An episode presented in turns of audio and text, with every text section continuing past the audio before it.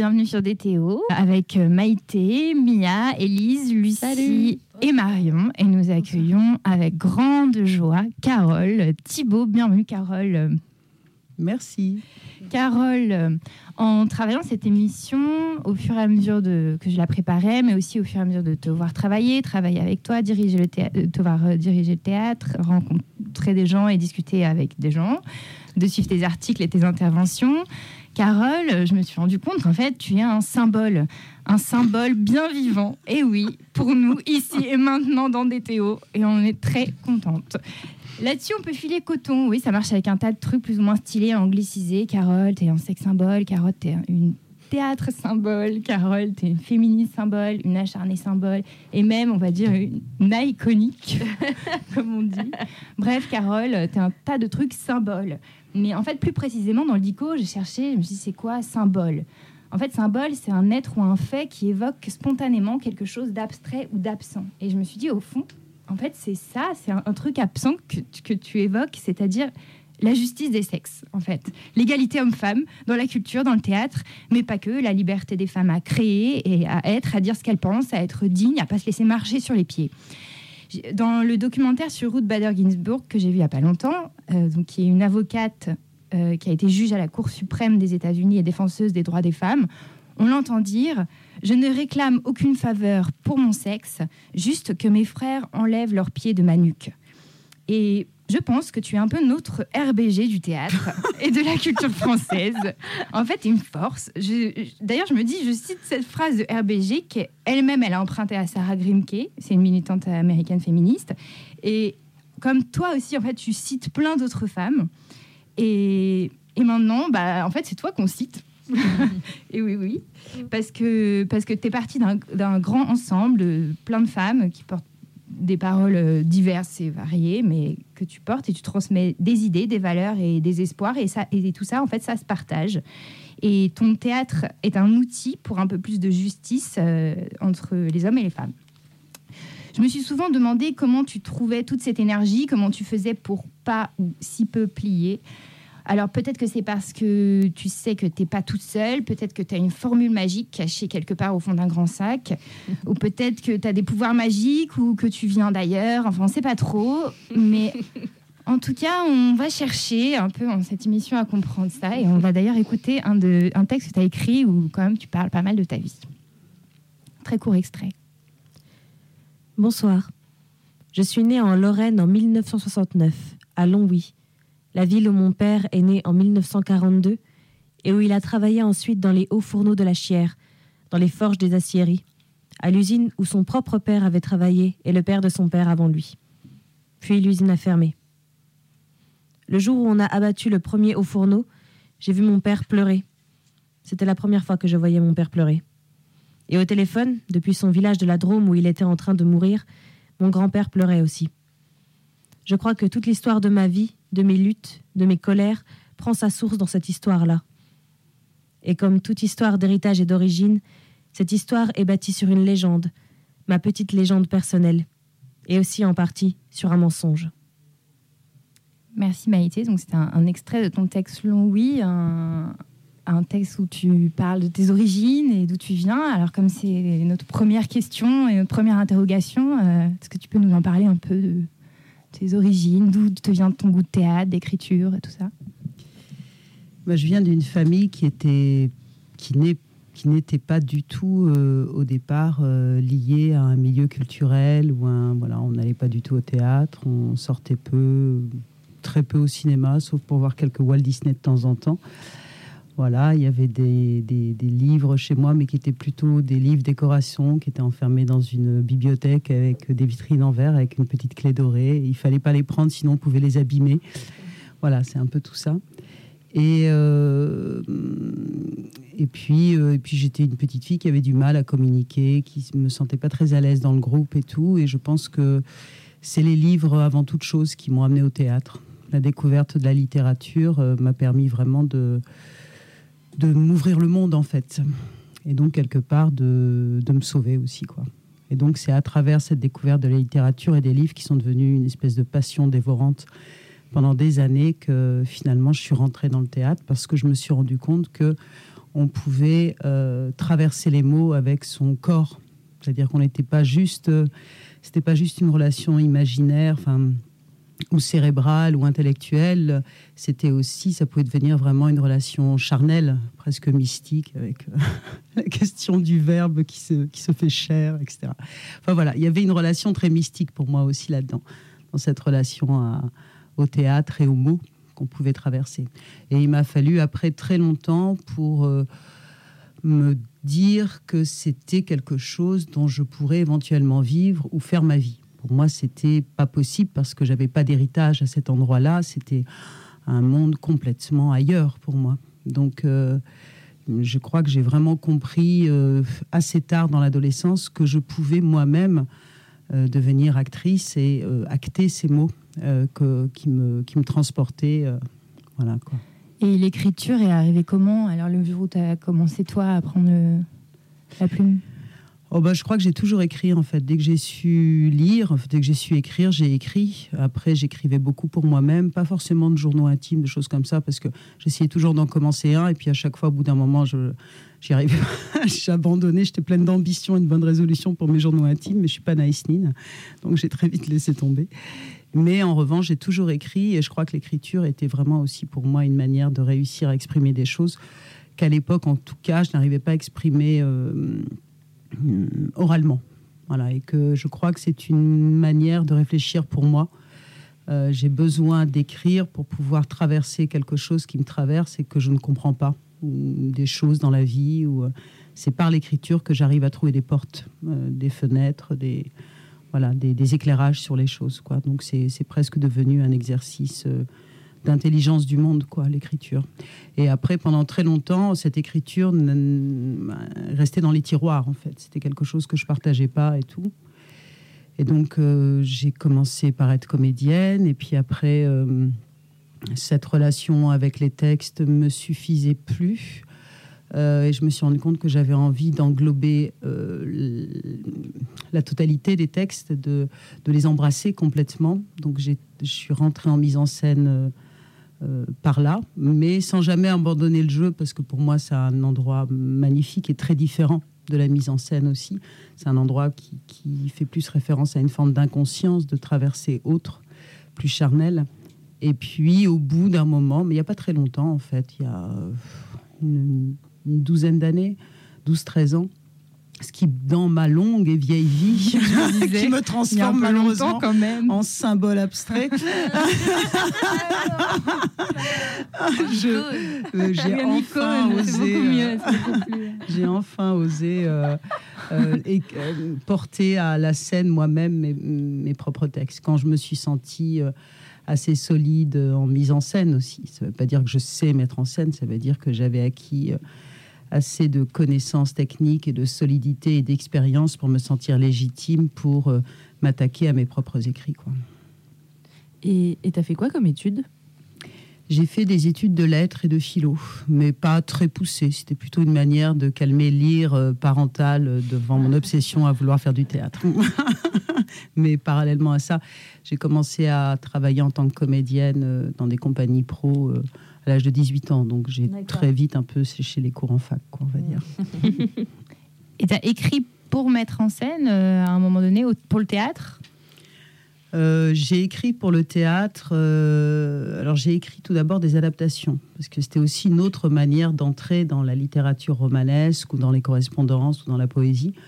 Donc, et ça m'a beaucoup formé, je crois, sur la question de la construction dramaturgique. Le fait de travailler sur une adaptation d'un roman, sur d'essayer de comprendre quel fil je pouvais tirer à l'intérieur de ça pour euh, déployer cette œuvre sur une scène. Alors, il ne s'agit pas du tout de mettre en dialogue, c'est pas très intéressant, mais de vraiment trouver le, fil théâtral à l'intérieur d'une œuvre. Et puis, et puis petit à petit, j'ai écrit des œuvres de, comment dire, des œuvres originales, on va dire mais, euh, mais je voulais pas les mettre en scène moi-même parce que je me sentais pas assez légitime pour ça. J'ai un petit problème avec la légitimité. Je n'ai pas encore pensé au symbole. et donc, euh, et donc j'ai, euh, j'invitais d'autres metteurs en scène sur ma compagnie. Et donc, j'étais productrice, entre guillemets. Hein. quand on est une compagnie indépendante, on n'est pas un très gros producteur. Mais enfin bon, voilà. Et donc, j'ai invité d'autres metteurs en scène à mettre en scène mes pièces. Mais je voulais pas les mettre en scène. Donc, ça m'a pris beaucoup de temps, en fait. Puis j'ai écrit des romans, j'ai écrit des choses euh, tout à fait, euh, certainement pas très intéressantes en plus. Mais voilà. Et là, tu es sur un projet, euh, un nouveau projet d'écriture T'en as oh plusieurs J'en ai plusieurs, oui. oui, là, il y a un, un, un, compositeur qui m'a proposé de travailler avec lui sur un livret d'un opéra, opéra de petite forme. Donc ça me, ça me passionne. C'est la première fois que je fais ça et j'aime beaucoup la, la relation avec la musique, avec le son, avec euh, donc ça m'intéresse beaucoup de voir comment s'imbriquent les mots avec la musique, comment ça se travaille ensemble. Et puis euh, sinon, je suis sur une, une, pièce plus importante de fiction, plus mais là ça me prend du temps parce que ça demande beaucoup de recherche en fait. Voilà, entre autres. Sur un thème ou c'est secret encore? Non, non, c'est pas secret, ça fait longtemps que je travaille dessus. Enfin, ça fait longtemps. Bah, c'est un peu dans la ligne de Long 8 Texas. Ça s'appelle pas Long 8, mais Long 8 Texas, la, pièce. Tu as dit Long 8 alors, c'est pas ah Oui, pardon. non, mais c'est vrai. non, mais tu as raison. non, non, mais c'est parce que Long 8, c'est le nom de la ville. Et Long 8 Texas, c'est parce qu'à l'époque, on appelait cette région, qui était l'une des plus riches de France, on appelait ça le Petit Texas Lorrain. Oui, ce que tu dis dans le euh, voilà, tout à fait. Et en fait, c'est maintenant devenu une des régions les plus pauvres de France, comme tous ces endroits qui ont été désertés par l'industrialisation, euh, enfin qui ont connu comme ça une espèce de flambée euh, de richesse liée à l'industrie et là, pour le coup, à la sidérurgie. Et donc, ça fait un moment que je travaille sur cette histoire-là. Et comme maintenant je dirige un centre dramatique national qui est le plus petit de France et qui est sur un territoire comme ça, qui a connu une grande flambée euh, industrielle. C'était une ville très prospère dans les années, euh, voilà, sur tout, le début du XXe siècle, grâce à la sidérurgie, Montluçon, donc, et qui ensuite les usines ont fermé, là, petit à petit. Et on est sur des territoires, ce qu'on appelle les villes moyennes françaises, qui maintenant sont abandonnées beaucoup par les services publics, notamment là, pour le coup, par la SNCF. Voilà. Et euh, donc, ce qui d'ailleurs est passionnant sur la question de la, de la décentralisation en France, sur la question du centralisme en France et tout. Ça pose plein de, plein de questions et plein de. Voilà, ça permet de réfléchir à tout ça. Et donc, euh, et donc j'écris actuellement, je fais une recherche actuellement pour écrire à partir de l'histoire de ce territoire, qui est une histoire politique passionnante, puisque c'est la patrie de Marx Dormois, c'est la patrie du, c'est l'endroit où on est passé vraiment de la ruralité profonde à, l'industrie, aux usines, et donc comment ces paysans qui étaient des métayers, euh, donc qui avaient des petites exploitations euh, avec une emprise très forte des propriétaires dessus, euh, qui nourrissaient une forme de sentiment d'injustice par rapport à leur situation, qui avaient du mal à boucler évidemment les fins de mois. Puis ça, ça, ça, a duré pendant 5-6 siècles. Enfin, c'était vraiment une histoire très longue qui était un peu restée dans son jus comme ça jusqu'au 19e siècle. Comment d'un seul coup, il y a une espèce de flambée comme ça de l'industrie qui a fait que beaucoup de ces paysans sont partis comme ouvriers dans les usines. Et là, ils ont rencontré euh, l'éveil de conscience euh, politique et comment cette politisation est revenue dans le monde paysan et comment tout ça a créé des remous politiques et sociaux à la fin du 19e siècle, notamment sur ce territoire. Et ça s'est poursuivi comme ça pendant des années euh, jusqu'à la fermeture des usines, dans les années 70, 80. Voilà, comme ça, c'est passé partout. Hein. Et maintenant, qu'est-ce qui reste de tout ça? Sachant que c'est souvent des mémoires, les mémoires industrielles, qui ont été très souvent complètement effacées des endroits où elles ont eu lieu.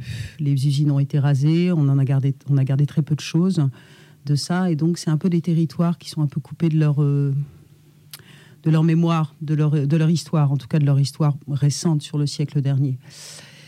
Et voilà, et c'est ça qui m'intéresse beaucoup, et de voir comment ces territoires, on les laisse euh, souvent euh, dans leur coin, quoi, tous ces problèmes des villes moyennes. Et tu donnes, j'imagine, à Montluçon des ateliers, justement, avec, dans la région, tu, je sais pas, des bah, à Montluçon. un spectacle, les, les, Les bouillonnantes, oui. euh, Bah, Montluçon, les- de toute façon, on est vraiment euh, dans un territoire qui est donc cette ville moyenne, et autour, c'est vraiment la zone rurale. Donc euh, nous, pour faire ce travail, enfin pour, pour développer les missions du, du- du Centre dramatique national, on travaille vraiment sur des notions d'itinérance dans toute la campagne aux alentours, dans l'Allier, dans le Puy-de-Dôme notamment.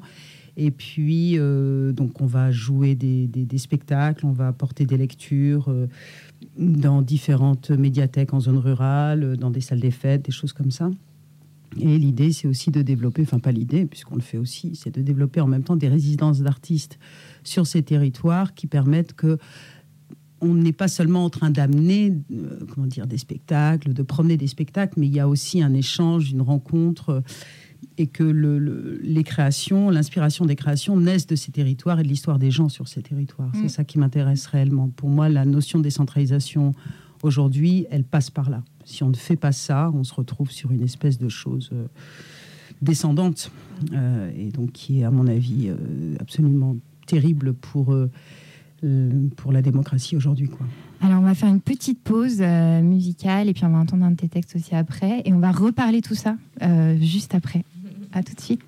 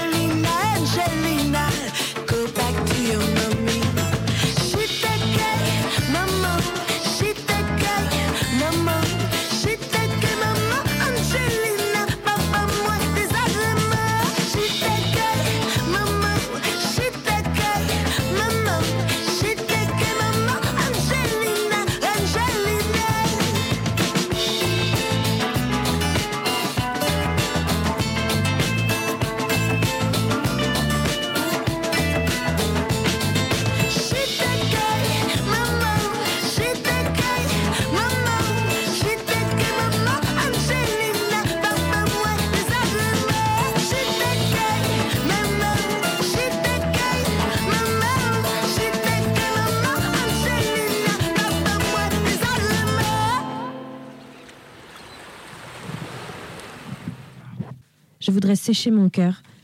Tu sais, comme on fait pour les tomates séchées, le dépulper, lui dégonfler les ventricules et les oreillettes, lui fermer les valvules, débrancher veines et artères. Je voudrais pouvoir m'assécher le palpitant, définitivement. Comme on se ligature les trompes. Allez, hop, on ferme boutique, j'ai assez donné. Je voudrais m'arracher cette machine à souffrance, cette maladie de l'âme, petite névrose ordinaire, saloperie de maladie auto-immune. Putain, pire que l'alcoolisme. L'amour, c'est le crack de l'âme. Putain, on fait bien des paquets de cigarettes avec des photos dégueulasses dessus. Pourquoi on ne fait pas de la prévention contre les risques amoureux Et toutes les saloperies que ça entraîne? Le suicide, la dépression, les insomnies, les crises délirantes, la connerie. Surtout la connerie, putain, la connerie. Putain, putain Je voudrais m'arracher ce truc qui bat, là. C'est possible d'arrêter ça, là? D'arrêter d'être conne, d'arrêter de baver comme une conne, de rêver comme une conne, d'écouter des musiques de conne, de pleurnicher devant des films à la con, d'envoyer des messages complètement cons, de se comporter comme une merde à genoux. C'est possible, putain, d'arrêter ça? Est-ce que ça va se calmer en vieillissant? Est-ce qu'un jour ça s'arrête enfin ce truc? Ou est-ce qu'on est condamné à refaire toujours les mêmes conneries tout au long de sa vie? Peut-être qu'on reproduit indéfiniment les mêmes conneries, les mêmes histoires, les mêmes rencontres et les mêmes ruptures, avec le même type de personnes. Et ça tout au long de sa vie. Parce qu'il faut pas croire qu'on évolue, que l'expérience apporte quelque chose. On n'apprend rien. On ne s'habitue même pas. Tu fais, tu pleures, tu ressasses et tu refais. Et on t'embassine de l'amour, on t'embassine depuis toujours, de la beauté de l'amour, de la grandeur tragique de l'amour, dans toutes les histoires. Les films, les contes, les livres, les discussions, partout, on te parle de l'amour comme si c'était la panacée de l'âme, le but ultime de toute existence, alors que c'est juste une machine à crétinisme. Moi, je suis amoureuse tout le temps. Je suis amoureuse depuis ma naissance. Il n'y a pas une minute dans ma vie où je n'ai pas été amoureuse. Mais pas des mêmes. hein. C'est toujours le même sentiment, mais pas toujours le même objet auquel il s'attache. Il n'y a que l'objet qui change. Parce que pour le reste, c'est pareil. Le même ressenti, la même évolution, le même malaise, la même maladie, la même perte, la même souffrance, putain. La souffrance, putain. Putain, putain. Je suis amoureuse de l'amour, depuis toujours, comme une pauvre camée attachée à sa dope. Pour l'instant, c'est toi ma dose, mais ça changera. Ça se fixera ailleurs. Un petit shoot et puis s'en va. Tu veux que je t'aime? Et dans dix ans, qu'est-ce qu'on fera de ça qui aura été nous et ne sera plus rien que deux qui s'ennuient entre les chaussettes sales et les lavabos et les lavabos des petits matins? On aura fait des gamins, peut-être? On aura une maison et peut-être un chien. On partira en vacances de temps en temps. Ça changera, quoi. On s'ennuiera. On s'arrangera avec notre ennui en faisant encore semblant d'être à deux alors qu'on sera seul à crever. Seul à deux à crever d'ennui et de solitude. C'est ça que tu m'offres comme un cadeau de vie. Et tu voudrais que j'explose de bonheur, que je pleure de gratitude dans tes bras? Oh, mon amour, c'est merveilleux, quel bonheur, mon amour, ton amour, notre amour. Je ne veux plus, je ne veux pas t'aimer. Je ne veux plus aimer personne. Je ne veux pas épouser notre futur ennui, notre solitude bientôt à deux, nos chaussettes sales dépareillées et le lavabo commun de nos petits matins gris. Je voudrais sécher mon cœur, comme on fait pour les tomates séchées. Je voudrais pouvoir m'assécher le palpitant définitivement, comme on se ligature les trompes. Allez hop, on ferme boutique, j'ai assez donné. Je voudrais m'arracher cette machine à souffrance. Putain, pire que l'alcoolisme. L'amour, c'est le crack de l'âme, putain. On fait bien des paquets de cigarettes avec des photos dégueulasses dessus. Pourquoi on ne fait pas de la prévention contre les risques amoureux et toutes les saloperies que ça entraîne? Putain, putain, je voudrais m'arracher ce truc qui bat. C'est possible d'arrêter ça, là? D'arrêter d'être con? D'arrêter de baver comme un con? De rêver comme un con? D'écouter des musiques de con? De pleurer devant des films à la con? D'envoyer des messages plus cons les uns que les autres? De se comporter comme une merde à genoux? Est-ce que ça va se calmer en vieillissant? Est-ce qu'un jour, ça s'arrête enfin, ce truc? Ou est-ce qu'on est condamné à refaire toujours les mêmes conneries tout au long de sa vie? Vous êtes toujours dans DTO sur Radio Canu. On est avec Carole Thibault ce soir et on vient d'entendre un extrait des Variations amoureuses. Moi, Carole, j'avais une question par rapport à ce texte. En fait, c'est une, réécriture de Musset. On ne badine pas avec l'amour. Ouais, c'est ce que j'ai appelé une variation contemporaine autour de On ne pas avec l'amour en prenant euh, euh, la, trace des trois personnages principaux, euh, Camille, Perdican et Rosette. C'est un texte que j'aime beaucoup de Musset. Et puis au début, je voulais mon- monter le texte uniquement sur, ces trois personnages. Et puis je me suis dit, mais enfin. Euh, même si c'est magnifique, euh, j'ai un petit problème parce que Rosette dans la pièce est vraiment à faire valoir dans la pièce de Musset et surtout elle est condamnée au silence quoi. Et elle est condamnée au silence comme s'il avait à peine ébauché en fait, puisque ce qui l'intéresse c'est vraiment la relation Camille et Perdican dans lequel lui il peint une partie de sa relation entre Georges Sand et lui-même. Et donc, euh, et donc finalement je me suis dit mais Rosette à notre époque elle peut plus se taire, elle est, elle est plus privée de parole, elle a quelque chose à dire. Et donc, euh, en fait, j'ai réécrit, euh, enfin, j'ai écrit une pièce qui s'appelle Les Variations amoureuses, où de temps en temps, on traverse des extraits, euh, mais qui appartiennent complètement au personnage de cette pièce-là, des, des- des- des bouts de texte de Musset qui viennent se greffer là-dedans. Et ça m'amusait assez de travailler sur ces niveaux de langue aussi, quoi. Mm. Voilà. Et il y a notamment une phrase qui m'a qui m'a frappé. À un moment, Rosette, elle parle de vos phrases de vieux auteurs morts. Et du coup, je me demandais, enfin, quel rapport tu as avec les, auteurs classiques? Est-ce que tu penses qu'ils ont encore des choses à nous dire aujourd'hui ou est-ce que c'est juste des vieux auteurs morts? Les, phrases de vos vieux auteurs morts du passé. Euh, oui, oui, moi j'adore. Encore une fois, j'aime la littérature et j'ai commencé à entrer en littérature par la littérature classique avec une éducation très, très classique, très par l'école, etc. Donc moi j'aime énormément. euh, Je trouve que, par exemple, l'écriture de Racine, je trouve que c'est une merveille absolue. Enfin, j'ai pas du tout de pas du tout dans un rapport de rejet avec l'écriture euh, du passé. Après, j'ai quand même un questionnement par rapport à sa place sur les scènes françaises aujourd'hui. où Je trouve qu'il y a énormément de, de classiques et que euh, on n'est pas au même endroit entre une œuvre de création euh, contemporaine, donc une œuvre qui n'a jamais été créée, et un auteur classique où on a des fois l'impression qu'on est un peu sur le concours du beau geste de mise en scène à travers telle ou telle pièce. Euh, voilà, qui a été montée déjà plein de fois. Après, elles ont des choses à nous dire quand même, ces pièces, c'est évident, mais je trouve que des fois, il y a une manière de s'en emparer. On a envie de dire au metteur en scène, écoute, euh, fais une commande à un auteur. Il y en a plein des auteurs contemporains en France qui écrivent des choses magnifiques et franchement, il parlera mieux du monde contemporain. Moi, le côté. euh, on parle, c'est formidable, comme Molière parle de notre monde. Oui, enfin non, faut pas déconner. C'est quand même un auteur du 17e, tu vois. À un moment donné, ça parle pas forcément absolument de notre monde. Ça parle de choses passionnantes sur le plan humain, etc. Mais si tu veux parler de notre monde, comme tu n'arrêtes pas de le dire dans ton dossier à la presse, eh ben, fais appel à un auteur d'aujourd'hui. Ça me paraîtra plus simple, quoi.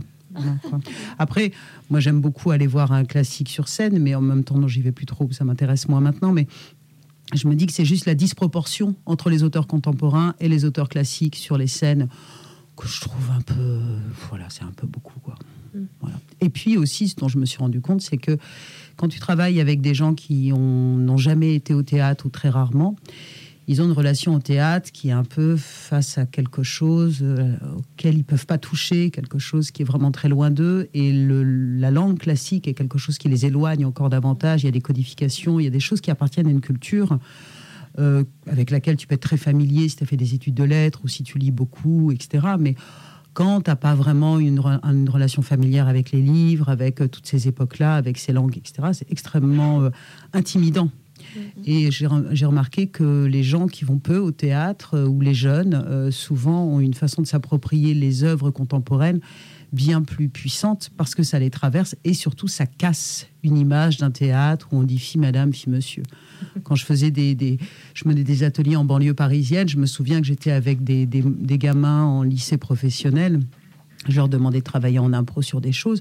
Dire les mômes, ils débarquaient. euh, euh, ils commençaient en disant fille, madame, fille, monsieur. T'en pouvais plus de rigoler. Ils disaient, mais enfin, les gars, où est-ce que vous chopé? Vous parlez pas comme ça dans la vie. Je dis, mais non, mais au théâtre, on parle pas comme dans la vie. Je dis, bah, bah, en tout cas, c'est quand même des mots que- qui, qui t'appartiennent, qui peuvent t'appartenir, même s'il peut y avoir une écriture, quelque chose.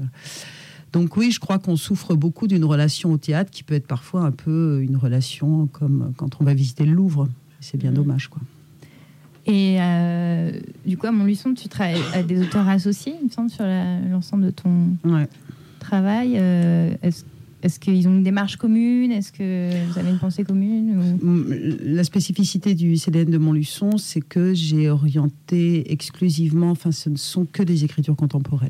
Donc, euh, on n'accompagne que des artistes qui travaillent sur des écritures contemporaines, donc beaucoup d'auteurs ou d'auteurs metteurs en scène, ou d'autrices metteuses en scène. ou- voilà. Euh, parce que c'était un choix de ma part un peu radical, mais je trouvais que c'était important, c'était intéressant qu'il y ait ça à cet endroit-là. Euh, et parce qu'on n'est pas sur une énorme salle, et parce que du coup, tu peux prendre des risques aussi, que tu prendras euh, moins facilement si tu as une énorme salle, donc il faut remplir absolument avec des très gros machins. Et donc, tu peux travailler sur des choses plus fragiles, parce que bah, tous ceux qui écrivent, toutes les pièces qui sont écrites ne sont pas toujours des, chefs-d'œuvre absolus, et que c'est comme ça qu'on crée euh, l'art, qu'on fait de l'art. C'est pas d'un seul coup en cherchant le, chef-d'œuvre absolu, quoi. C'est aussi des endroits, pour moi, les centres dramatiques nationaux, des endroits de, d'expérimentation et de création, quoi. Et d'ailleurs, je tiens à dire que bah, déjà, on est hyper heureuse de te recevoir parce que tu es comédienne, metteuse en scène, autrice, mais aussi parce que tu diriges un CDN et qu'en France, il y a, je crois, euh, 40 CDN, un truc comme ça, 38. 38. Et il y en a, je crois, 11 dirigés par des femmes. Ah, il y en a tant que ça. Je pensais qu'il y en avait moins. je pensais qu'on en était à 8 ou 9, mais non, non j'ai Je pas crois, fait le je compte crois qu'il y en a moment. 11, et euh, dont euh, peut-être 5 où c'est des co-directions avec des hommes ou euh, deux femmes, etc. Hmm. Donc c'est aussi chouette de te recevoir Mm. pour ça, car tu es une perle rare. En Ouais. plus d'être une icône. C'est vrai. Ah, je, vais Et, me prendre, je me euh, prends un coup de vieux. Il y a- de jeunes icônes. hein. oui, mais oui, regarde la preuve. et euh, et d'ailleurs, euh, par rapport à ça, tu as quand même amené euh, à- aux îlets une pensée euh, féministe, enfin en tout cas le matrimoine, euh, Mm. euh, aussi la, beaucoup d'autrices et de metteuses en scène. Est-ce que euh, ça s'est fait euh, naturellement pour toi Euh, Comment ça s'est arrivé, ce, lien entre ton engagement et ton travail? Alors, moi, j'ai eu, une, eu une prise de conscience politique très tardive par rapport à ça, parce que je pense que. oui, de toute façon, moi, je m'en revendique féministe. Après, dire que j'amène une pensée féministe, je pense que c'est tellement une évidence que c'est plutôt une pensée de la question de l'égalité en France. Et puis, bon, la devise française, c'est quand même. Fraternité, égalité, liberté, euh, c'est peut-être pas dans ce sens-là, mais bon. Donc euh, voilà, quoi, ça me, ça me paraît une évidence. Euh, je veux dire, il y a des journées du patrimoine. Tant qu'il y aura que les journées du patrimoine, ce sera une catastrophe. Euh, s'il y a les, parce qu'on sait, c'est pas juste une question de mots et du rapport au patriarcat. C'est aussi le fait que, je crois que dans les journées du patrimoine, le pourcentage de femmes qui sont euh, mises en lumière, des femmes du passé, il y en a extrêmement peu. C'est un scandale, quoi. Donc c'est pas ça qui permet à nos filles aux générations en cours de formation de pouvoir se, créer aussi un héritage culturel qui leur de- de- d'avoir des exemples parce que c'est important c'est ça la culture hein. c'est quand même quelque chose qui, qui permet de voilà de, sur laquelle on peut s'appuyer on peut grandir c'est un terreau quoi La culture euh, en France, euh, ailleurs aussi, mais en France, elle est quand même très très liée uniquement à des mecs. Quoi, hein. On le voit dans les statuts, les noms de rue, euh, les auteurs étudiés en cours, dans les manuels d'école, dans, tout ça, c'est quand même une catastrophe. On le voit dans les choix des auteurs au bac et tout, c'est vraiment c'est un scandale absolu. Enfin voilà, la façon dont les femmes sont présentées, qu'elles soient artistes, scientifiques, chercheuses, intellectuelles, dans les manuels d'école où elles deviennent la muse de, la femme de, machine, elle a eu tant d'enfants et tout. Enfin bon, c'est vraiment il y a de quoi. S'énerver. Bref. Mais euh, moi, en tant qu'artiste, j'avais pas conscience de ça. Non pas que je n'en souffrais pas, euh, mais j'étais persuadée, comme beaucoup de femmes, que c'était un problème individuel. Soit il y avait un manque de talent, soit, et c'est toujours le problème du rapport à l'intime. C'est-à-dire qu'on est toujours amené à ça et qu'on ne pense pas que c'est un problème politique. On n'ose même pas le penser la plupart du temps. Et donc, euh, je pensais que j'avais un problème, moi, quoi. Euh, voilà, je me disais, ouais, j'ai un gros problème quand même, parce que là, c'est un peu difficile, mais j'ai un gros problème. et puis, euh, j'ai lu le rapport Anne Pratt en 2006, et ça a été un énorme choc, mais pour plein de gens dans ce milieu, hein, ça a été vraiment le pavé dans la mare, quoi. Parce que c'est des chiffres, d'un seul coup. On se rend compte que, bah non, c'est du pourcentage, c'est des chiffres, et que soit on part du postulat que les femmes sont bien moins douées, bien moins talentueuses, bien moins intelligentes, bien moins créatives que les mecs. Donc on se dit, bah oui, dans ce cas-là, elles restent chez elles, elles font des mômes, quoi. Parce qu'on est à 10%, 15%, 20% maximum en fonction des corps de métier, en fonction des endroits de responsabilité et tout. Soit on part du principe qu'il y a un vrai problème de démocratie, quoi. Et je pense que c'est le cas. Donc pour moi, le féminisme, c'est vraiment une question, euh, c'est plutôt de l'humanisme. En tout cas, c'est une question d'égalité, de démocratie avant tout, quoi. Donc après, je suis arrivée à Montluçon. Euh, bah, je me suis dit la moindre des choses, la- la chose la plus normale, c'est de partager équitablement les moyens de production et les moyens de diffusion et tout ça, quoi. Et en même temps, je me suis complètement fait avoir parce que ce qui est important, c'est que euh, on a beau être totalement consciente de tout ça, ou conscient, hein, et on a beau faire en sorte de faire très attention. Dès qu'on relâche son attention à un endroit, on se fait récupérer, enfin on se fait avoir, parce que nous sommes. C'est pas tant qu'il y a des méchants garçons et des pauvres filles victimes. C'est que nous sommes dans une structuration sociétale, dans une structuration de société qui est éminemment, pour l'instant, à domination euh, masculine, de toute manière, et totalement binaire. Et donc, tu es amené à tout penser en fonction des référents que tu as, en fonction de cette culture dominante de toute façon. Et donc, euh, dès que tu relâches ta, ton, ton- ta veille à un endroit, dès que tu, dès que tu oublies de regarder un endroit, et ben hop, euh, tout- tous les chiffres masculins remontent, tous les chiffres. Enfin bon, après, euh, il y a plein d'autres choses hein, aussi sur les. Je pense que c'est pas la question même du masculin et du féminin. C'est le problème de la binarité et c'est le problème aussi de la relation à l'origine sociale, de la relation à l'origine culturelle, à l'origine racisée, comme on dit. Enfin voilà, quoi. Après, on a dix mille choses qui viennent se croiser là-dedans, quoi. Et du coup, tu nous racontais ton parcours euh, jusqu'à ce que tu te sois dit ah bah oui, je peux être comédienne, ou oui, je peux écrire. À quel moment tu t'es dit j'ai envie de diriger un lieu Est-ce que c'était un souhait de ta part ou euh, c'était une proposition à un moment dans, dans ta carrière ou euh, Euh, je pense que j'ai toujours eu besoin de, de m'ancrer quelque part Mm. et de, de comprendre la résonance de ce que je faisais. C'est-à-dire que j'ai- j'ai- j'aime profondément être au plateau et travailler au plateau. Hein. Je suis jamais aussi heureuse que quand je travaille avec des acteurs, des actrices ou quand j'écris, même si l'écriture hein, peut être un moment un peu douloureux parfois, mais vraiment ça me ça me m'enthousiasme, ça me bouleverse, etc. Mais en même temps, j'ai besoin de comprendre pourquoi je le fais et quelle résonance ça a. Et un lieu pour ça, c'est magnifique, quoi, parce que tu es vraiment euh, en dehors de tout ce que ça t'apporte d'avoir un outil euh, sur la question du temps, de l'espace, de, de travail, qui est vraiment un luxe énorme. Quoi. Mm. C'est un vrai luxe. hein. Puis en plus, un centre dramatique national, c'est un lieu voué à la création. Donc tu as une équipe qui travaille autour de toi. Et quand tu es en création, parce qu'il y a des gens qui disent oui, tu diriges un CDN, mais tu n'as plus le temps de créer, c'est l'inverse. Quand tu es en création, tu as toute une équipe qui travaille avec toi. Et ça, c'est magique, quoi. Même si tu es pris par le fonctionnement, etc. Mais au-delà de ça, j'avais besoin de comprendre où mon travail résonnait. Et donc de pas euh, être au projet.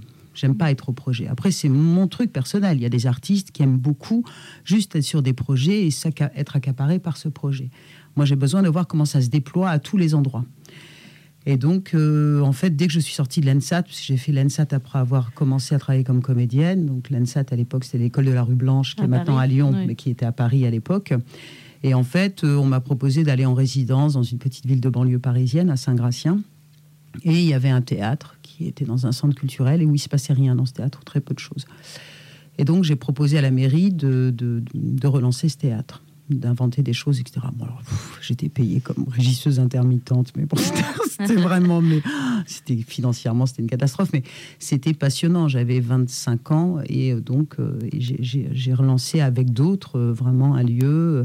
On a tout inventé, la com, puis vraiment avec des bouts de chandelle. Donc ça a été une aventure super. Et je crois que toute ma vie après, j'ai été, euh, j'ai été attachée à des lieux Mm. soit en résidence, soit en tant qu'artiste associé, soit en tant que conseillère à la programmation, conseillère artistique, directrice artistique de, de Confluence dans le 20e arrondissement de Paris, qui était un petit lieu très précaire mais passionnant. On a inventé plein de choses. Euh, voilà, donc pour moi, c'est vraiment un endroit euh, extrêmement important. Mais je ne voulais plus diriger un lieu de diffusion comme je l'avais fait à l'époque à Saint-Gratien, parce que c'était pas mon endroit d'artiste d'être là, et d'aller choisir des spectacles, d'aller faire pas mon marché, mais un peu Ouais. quelque part, d'aller dire oh, ça j'aime, ça j'aime moins. Après, je dis ça j'aime, ça j'aime moins. Mais euh, ce qui m'intéressait dans un lieu, c'était le fait de pouvoir partager des choses avec d'autres artistes, inventer des choses avec d'autres artistes, être dans la rencontre avec d'autres artistes, parce que moi, ça me nourrit, ça m'éveille plein de choses, ça me rend intelligente d'être avec d'autres. Voilà, donc euh, c'était ça qui m'intéressait. Et donc un centre dramatique national, pour ça, c'est génial, parce que c'est un outil à partager, et dans lequel tu peux croiser plein d'autres univers, tu vois les autres créer, tu... euh, voilà. D'où le fait que je me retrouve à Montluçon. Avec beaucoup de chance d'ailleurs, parce que c'est pas donné... euh, voilà quoi. Ton projet euh, évolue, j'imagine, depuis que tu es arrivé. Ouais. Tu as d'autres idées Ouf, non, là, je suis fatiguée. là.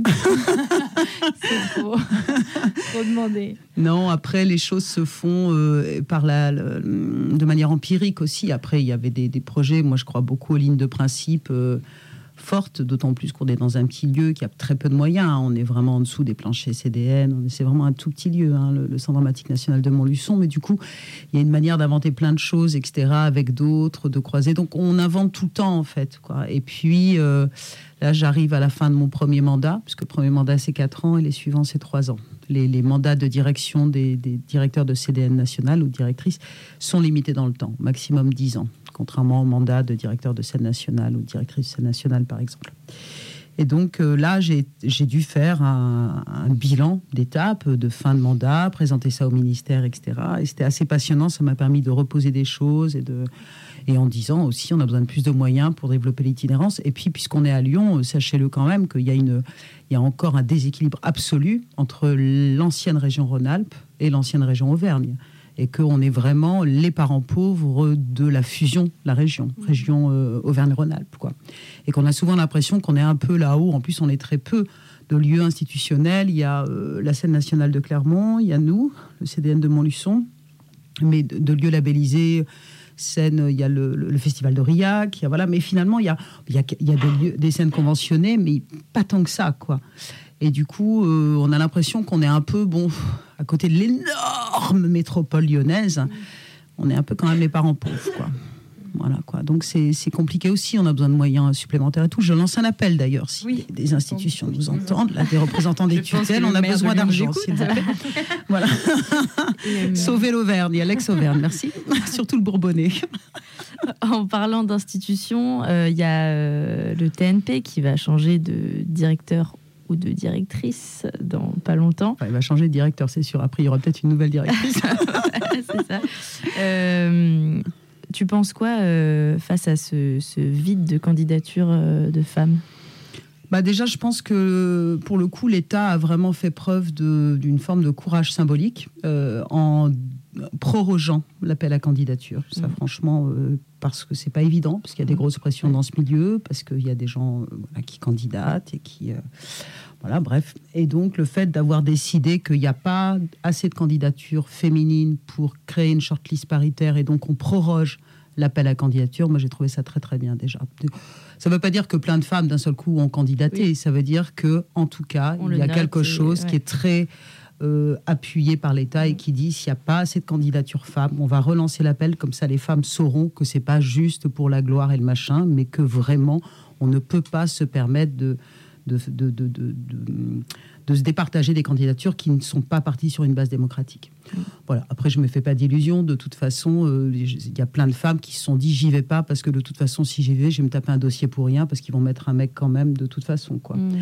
Donc, euh, je dis pas que c'est vrai. hein. Je veux dire, ils peuvent très bien nommer une femme, mais ce que je veux dire, c'est que pour l'instant, les femmes sont encore beaucoup dans un rapport de soit d'absence de, de- de légitimité elles-mêmes, c'est-à-dire qu'elles se délégitiment euh, elles-mêmes, hein, en se disant non, non, euh, non, c'est pas pour moi, je vais pas savoir, ou machin, etc. Soit parce que le parcours est quand même très compliqué, le parcours de, de- de direction de lieu sur des gros lieux comme ça, etc. Ouais. Que ben, on a beaucoup de choses un peu décourageantes de toute façon Mm. dans les voilà les, rendez-vous qu'on a ou autres. Euh, soit parce que parce qu'on se dit bah non les gros lieux c'est pas pour les bonnes femmes quoi. Mais parce que c'est un peu hypocrite, parce, parce que euh, je crois que pour pouvoir justement euh, candidater, il faut avoir euh, dirigé un lieu, un gros lieu pendant un certain nombre d'années, C'était pas, pas marqué gros lieu, c'était marqué avoir dirigé une expérience de direction de lieu. Je crois que c'était pas marqué gros lieu dans Et quand le, on regarde-. Ah, mm, ouais, je sais, je sais pas exactement, Ouais, ouais. mais je crois que je, je sais plus c'était CDN. Non, c'était pas Non, CDN. non, non, c'était pas Non. indiqué. C'était pas indiqué. Et du coup, quand tu regardes le nombre de femmes qui à la direction, déjà de base, tu te dis, mais. euh, Bon, Il y a plein de femmes qui dirigent d'autres choses que des CDN. hein. Oui. Moi, j'ai rencontré, par exemple, en grande couronne parisienne, je veux dire, les, celles avec qui j'ai le plus bossé et qui sont des nanas hallucinantes, c'est des directrices de centres culturels. Alors, le problème, c'est que la plupart sont pas artistes. Parce que là, il faut aussi que ce soit un ou une artiste. Donc là, on rajoute une difficulté pour les femmes. Parce que euh, il y a un rapport supplémentaire avec la question de la femme artiste, qui est la question d'une forme de pouvoir symbolique euh, dans une forme de représentation du monde, tu vois, dans quelque chose. Il y a la, la dimension artistique et une dimension qui est vraiment liée au masculin Mhm. dans, dans notre subconscient, notre inconscient collectif.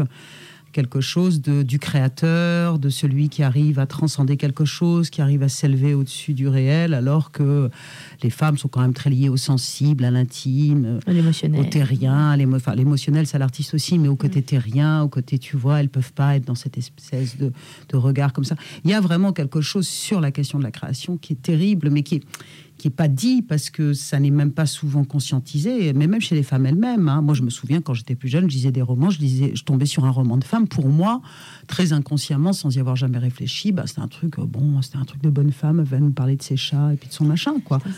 Non, non, mais vraiment, moi, j'avais aucune éducation de ça, aucune éducation féministe et aucune éducation surtout du regard à porter dessus. Et puis, je connaissais pas les auteurs, enfin les autrices, les écrivaines. Tu les étudies où? À part euh, les deux, trois les plus connus, tu les étudies pas. Donc, comment tu veux avoir des modèles Encore une fois, on en revient au même truc, quoi. Et puis, que tu as des immenses femmes artistes, peintres, quand tu les retrouves dans les manuels d'histoire de l'art, putain, c'est les muses, quoi. On te dit que Machinette, c'est la muse de machin, quoi. On te dit pas que ça a été un génie de la peinture. Et tu regardes ces toiles, tu te dis putain, c'est un génie de la peinture. Le- C'est pour ça que des choses comme les L à Beaubourg, cette exposition hallucinante qui a fait remonter toutes les femmes qui étaient euh, toutes les toutes les collections de Beaubourg, quoi. ça a été, moi j'ai été me balader là-dedans, mais j'étais bouleversée, bouleversée, mais tu pleures en même temps. Quand la première fois que j'ai entendu Aurore Evin nous, nous dire, euh, parce que moi j'étais comme euh, Virginia Woolf, enfin comme- pas comme Virginia Woolf, mais je pensais comme elle, bon ben voilà, les femmes auront acquis peut-être un jour l'habitude de la liberté qui leur permettra de d'enfin de se sentir libres de créer, d'avoir leur chambre à soi et de, enfin leur lieu à soi et de pouvoir.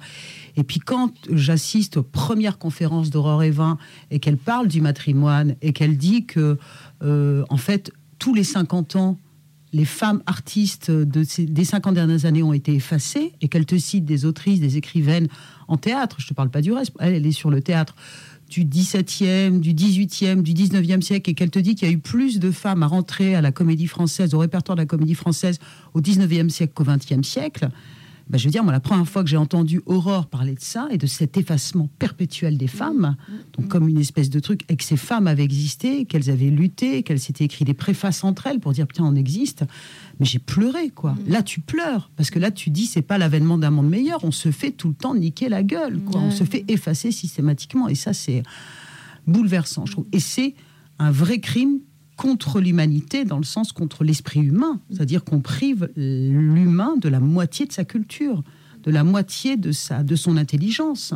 Et c'est pas juste on a empêché les femmes de créer, pas du tout. On les empêche pas seulement de créer parfois, mais surtout on efface leur création et ça c'est terrifiant, c'est un véritable crime et ça date pas d'hier quoi. Et donc c'est pour ça que le matrimoine, c'est en même temps un clin d'œil au moment des journées du matrimoine à, Montluçon. Mais je pense que c'est une nécessité. Il faudrait imposer dans les concours d'entrée des écoles nationales qu'il y ait à chaque fois au moins un texte de femme qui soit présenté par les candidats. J'ai été au jury du Conservatoire national de Paris l'an dernier, ou c'était l'an dernier, sur deux jours entiers. Donc je sais pas, il y avait 400 scènes à peu près. J'ai dû voir passer 300 et quelques scènes pro- proposées, quatre scènes par candidat. Il y avait trois textes de femmes, trois textes de femmes. C'est délirant. Donc, je veux dire, il y a un moment donné, bah oui, on a un problème. On a un problème qui commence partout, dans l'école, dès le plus jeune âge, dans les écoles de théâtre, En cours Dans les- d'histoire, euh, c'est ça aussi. mais bien sûr, dans les manuels de scolaires. Enfin, regardez les manuels scolaires. Nos euh, parents dans, les- aussi. dans les bibliothèques. Oui, mais ça, c'est à la limite, les parents, on peut pas grand-chose. Par contre, les écoles nationales, les manuels scolaires, se ça faire dépend. un devoir de raconter. de l'État. euh, exactement. c'est Ça dépend de l'État. Donc, c'est à l'État de prendre ses responsabilités. Si on essaye d'en- de, de- de- de soigner qu'un endroit, on va jamais y arriver. Il faut travailler à tous les endroits. Donc voilà, bref. Bon, après, je m'énerve. Et puis... Allez, on continue sur cette lancée, on écoute une musique euh, de force et d'énervement et euh, on continue, on se retrouve juste après. Qui sommes sans passé les femmes, nous qui n'avons pas d'histoire. Depuis la nuit des temps, les femmes, nous sommes le continent noir, deux.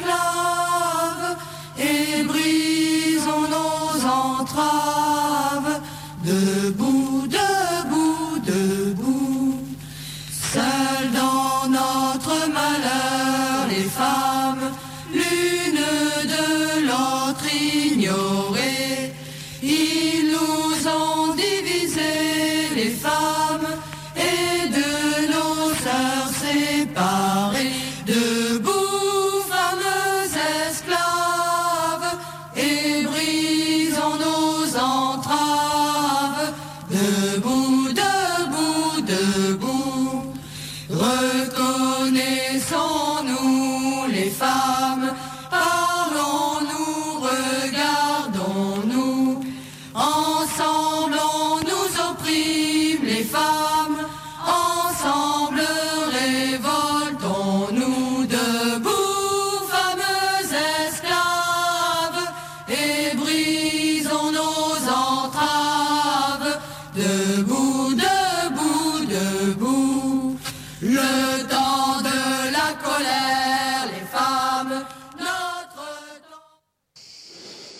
J'en ai ma clap d'être la copine sympa de tous les copains sympas, les copains qui ont plein de copines femmes, les copains qui interrogent le genre, qui interrogent tout ce qu'on voudra pendant que rien ne change. J'en ai ma claque de voir une majorité de femmes muettes, privées de parole, venir s'asseoir dans l'obscurité des salles pour recevoir là, bien sagement, la parole des hommes, la vision du monde portée par des hommes, dessinée par des hommes, en majorité blancs.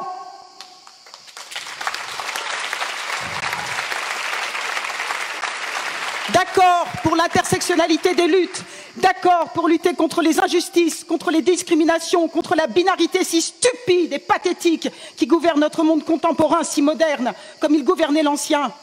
Mais comment se fait-il que toute lutte semble écraser et annihiler la lutte pour l'égalité des hommes et des femmes, et ceci depuis des siècles? Comment se fait-il que cette lutte-là soit systématiquement écartée, remplacée par une autre lutte? Les femmes se sont fait niquer à la Révolution française. Elles se sont fait niquer pendant la Commune. Elles se sont fait niquer durant le Front populaire. Elles se sont fait niquer en 68. Et elles se font encore niquer au Festival d'Avignon 2018. Ce grand festival dont le thème revendiqué cette année est le genre.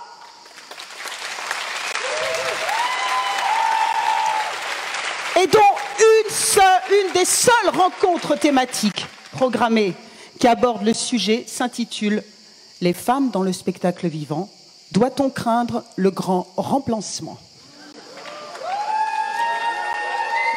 Je n'épiloguerai pas sur le concept du grand remplacement, concept xénophobe développé actuellement par l'extrême droite. C'est page 27 du programme, si vous voulez vérifier. Et c'est comme ça qu'on se fait niquer depuis des siècles, des décennies, des années, des mois. C'est pas seulement sociétal, politique, ça s'inscrit dans nos chairs, dans les coins les plus obscurs de nos cerveaux, dans nos inconscients, nos subconscients. Ça gangrène toutes nos vies. Ce ne sont pas que des chiffres et des statistiques. Et pourtant, cela, il faut les faire, les analyser, pour regarder bien en face notre humiliation, pour regarder bien en face le système qui nous exclut au grand jour, aux yeux de tous, sans que personne y trouve à redire. Bon, on ne va pas jeter la pierre, ou plutôt le pavé, à Olivier. D'autant plus que là où il doit être aujourd'hui, il doit bouillir sur sa chaise. Et vu la chaleur qu'il fait, il y a eu bien assez de curés qui ont fait cramer des femmes à cause de leur vagin. On ne va pas se mettre à faire bouillir les artistes directeurs de festivals à cause de leur programmation. Simplement parce qu'ils sont un petit peu en dessous de la moyenne nationale. Parce que dans la totalité du spectacle vivant aujourd'hui en France, 23% seulement des subventions publiques d'État vont à des projets portés par des artistes femmes. Parce qu'elles ne représentent que 11% des spectacles programmés sur toutes les scènes et parce qu'elles ne reçoivent que 4 à 12% des pavés, je veux dire des récompenses. Ce n'est pas moi qui le dis, c'est l'État lui-même. Le Haut Conseil à l'égalité entre les hommes et les femmes. Les chiffres sont sur Internet, HCE. Mais après tout, sur les scènes de l'institution, comme on dit, la part des autrices représente environ 22%. Et celle des metteuses en scène, 35%. C'est loin d'être l'égalité, c'est sûr, mais on y travaille peu à peu. Mais pas ici. Du moins, pas encore, apparemment. Oui, cette année, le IN fait genre. Parce qu'on peut revendiquer haut et fort la liberté d'être à loisir homme, femme ou les deux mélangés. Il n'en demeure pas moins que quand tu nais avec un sexe de femme ou quand tu deviens femme, que ce soit par le grand tirage au sort de la nature, ah zut, pas de chance, t'es né avec un vagin, ou par choix, tu fais partie de la caste de celles qui se font baiser, niquer, nier toute leur vie. Parce qu'avant d'être un genre, la sexuation est un déterminisme physiologique totalement arbitraire qui, selon que tu reçois un vagin ou une bite à ta naissance, te prédétermine comme sujet dominant ou dominé. Parce que le phallocentrisme et le patriarcat sont les petits rois qui gouvernent ce pays et particulièrement ce petit milieu cultivé, si fier de son ouverture d'esprit, si fier de sa soi-disant liberté de création, d'expression, de choix, si fier de ses prérogatives et si donneur de leçons au monde entier. Le phallocentrisme et la domination masculine sont la honte de tout le milieu intellectuel, artistique et culturel de ce pays. On vient de s'écouter un petit extrait de ton discours à Avignon. Euh, ce discours, tu l'as écrit comment? Euh, Est-ce que tu l'as écrit euh, d'une traite euh, avant cette. Bah, déjà pour remettre dans le contexte. peut-être on peut remettre dans le contexte.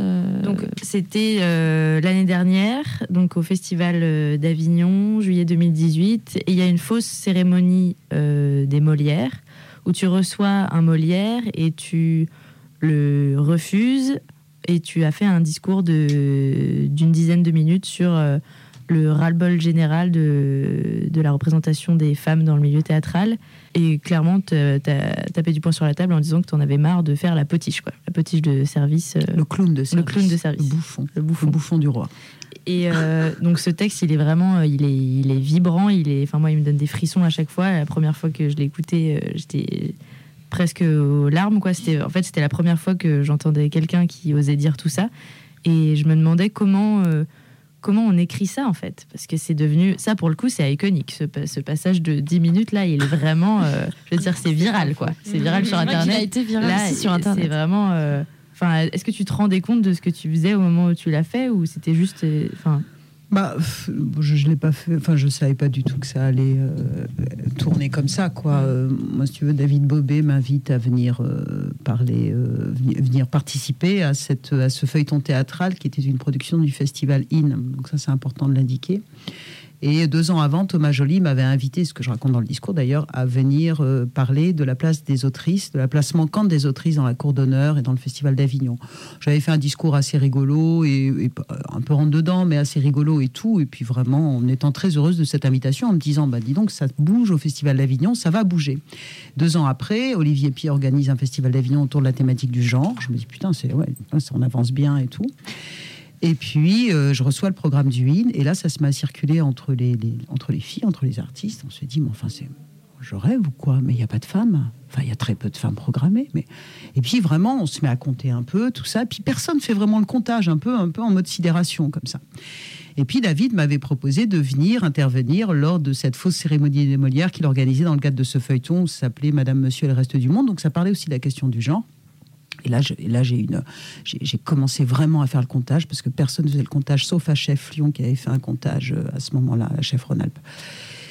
Et je compte et je recompte et vraiment je me suis foutu à chialer devant ma feuille. Je me suis dit mais là c'est du n'importe quoi. C'est-à-dire qu'on nous balance un festival sur le genre, on m'invite pour la deuxième fois en deux ans à venir euh, faire un truc, et en fait il y a toujours pas de femmes. Il y avait 10% de créatrices quoi. Or, Olivier Pi avait balancé à la conférence de presse quelques mois avant qu'il était à 45,5, je sais pas, pour cent, 45,9%, 45% de femmes programmées, artistes, créatrices, programmées, etc. Donc, en plus, il avait menti absolument. Et l'idiote de journaliste qui avait repris ça n'avait même pas elle-même compté. Alors, tu dis, non, mais a un moment donné, donc tout le monde devait dire, Ah, c'est super. Et je me souviens qu'il y avait des titres de, de- journaux nationaux qui avaient dit, c'est super, c'est un, festival féministe. Le festival IN est un l'édition cette année est féministe. Et tu te dis, mais enfin, c'est pas possible. On est où là On marche sur la tête. Donc effectivement, il y a de quoi te foutre dans une colère noire. Et toi, tu fais le dindon de la farce. Tous les deux ans, tu viens faire ton texte. Là, j'irai plus. Je pense qu'ils vont plus jamais m'inviter. hein. Tous les deux ans, tu viens faire un petit texte sur, sur les, les autrices. Ouais, mais enfin, comme m'a dit un super ami euh, lors de ce festival, il m'a dit écoute, t'as plein de potes en ce moment, mais c'est pas les bons. Suite à ton discours. Quels ont, été les échos? T'as eu des retours de Bobé justement, de- d'Olivier Bah, euh, David, euh, il était plutôt touché par le discours, il était plutôt ému, tout ça. Euh, après, ça le mettait en position de délicatesse, hein, de toute façon, parce que, bon, évidemment, j'attaquais le, le festival en disant que c'était hypocrite, quoi, ce qui se passait, et puis je voyais pas comment ça pouvait pas l'être, quoi.